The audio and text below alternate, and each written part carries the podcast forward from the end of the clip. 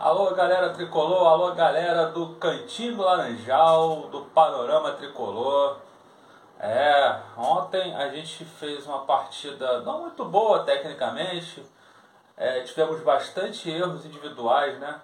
David Braz numa noite muito ruim, Nino também numa noite muito ruim, isso falando individualmente, né? É, o Wellington, que é uma polêmica, é, eu também vou ter uma opinião polêmica aqui, até que o Wellington, numa noite ruim, é, ele continua sendo ruim, mas ontem não comprometeu. É, o André jogou razoavelmente bem.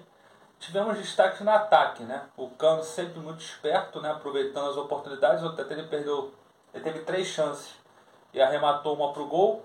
E o Luiz Henrique fazendo um gol de peixinho no segundo tempo. Primeiro tempo, o Fluminense ele ele errou muito, mas ele, ele no primeiro tempo, assim, no, no, início da partida, ele conseguiu é, se impor né, durante os 20 primeiros minutos. O Fluminense imprimiu um bom ritmo é, com a bola no pé e não deixou praticamente o Vila Nova ameaçar o gol, a meta de, do Fábio.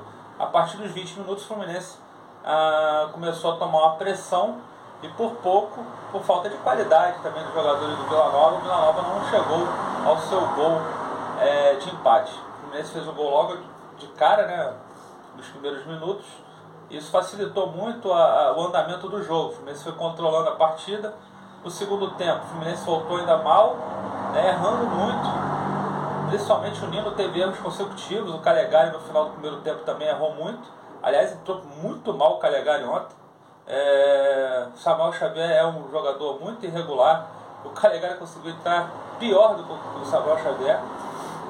Enfim, é, nós tivemos algumas baixas durante o jogo, né?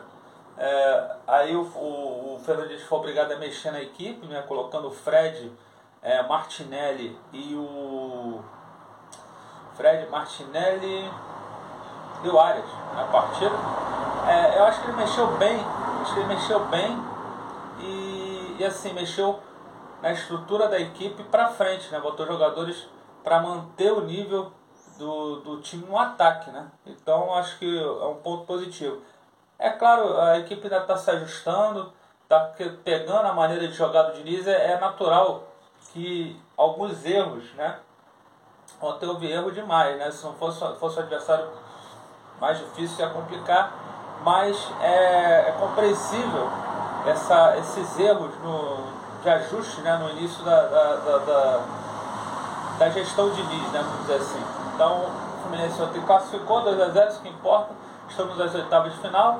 A equipe mostrou uma evolução na parte ofensiva. Acho que o Fluminense agora é, precisa melhorar ainda, mas pelo menos consegue agredir o adversário fora de casa, consegue é, o adversário se sente um pouco ameaçado é, quando ataca o Fluminense, né? Porque o contra-ataque do Fluminense está bem encaixado.